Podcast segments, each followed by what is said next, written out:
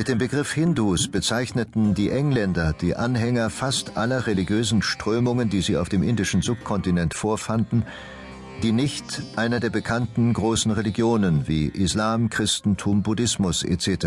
angehörten. Deshalb besteht der Hinduismus aus vielen verschiedenen Richtungen mit unterschiedlichen Ansichten.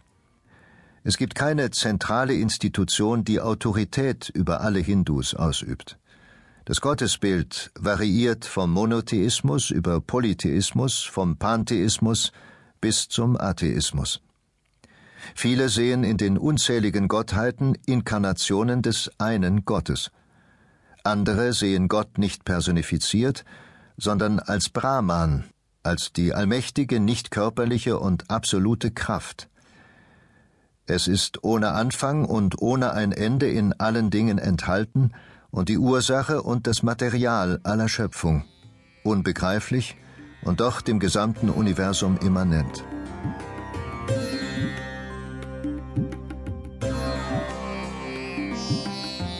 Mit den Veden verfügt der Hinduismus über die ältesten religiösen Schriften der Welt. Einig sind sich Hindus meist über den Dharma, die religiöse Pflicht oder Lebenseinstellung. Die meisten glauben an die Wiedergeburt, die Reinkarnation. Das Dasein ist ein ewiger Kreislauf aus Werden und Vergehen, Samsara. Wer sein Dharma allerdings erfüllt und ein Leben der Enthaltsamkeit und der guten Taten führt, der sammelt kein weiteres Karma an und erreicht mit Moksha die Erlösung. Er muss nicht wiederkehren in eine Welt voller Leiden. Reist man durch Indien, begegnen einem überall die bunten Bilder und Statuen der verschiedenen Gottheiten. Die Gesellschaft ist regelrecht durchdrungen von Religion.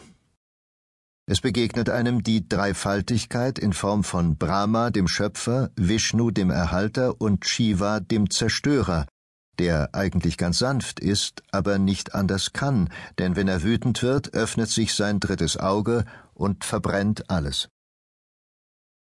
Es gibt wilde Abenteuergeschichten wie die von Hanuman, dem Sohn des Windgottes, in Affengestalt, der mit seiner Armee von Affen dem Gott Rama hilft, seine entführte Frau zu befreien. In bunten Comicheftchen wird geschildert, wie der tapfere Knabe Ganesha die Tür seiner Mutter Parvati bewacht und dafür von seinem Vater Shiva, den er nicht einlassen will, enthauptet wird. Um seine wütende Frau zu beschwichtigen, rettet Shiva ihn, indem er ihm einen einzahnigen Elefantenkopf verpasst, den Kopf des ersten Wesens, das vorbeikam. Heute ist Ganesha der Gott, der alle Probleme aus dem Weg räumt und für geschäftlichen Erfolg sorgt, der beliebteste aller Götter. Die Kultur der Nippesfiguren und Glanzbildchen lässt den Hinduismus oft wie eine Kinder- oder Naturreligion erscheinen, doch hinter dem Kitsch und Glitter verbirgt sich oft tiefe Weisheit und Lebenseinsicht. Die Welt ist nicht geradlinig und logisch, und so sind es die Götter auch nicht. Diese Zitatensammlung des Hinduismus enthält Gedanken, die bei Menschen aller Kulturkreise Anklang finden. Die menschliche Erfahrung ist universell. Sie bleibt über Zeit und Raum hinweg vorwiegend gleich.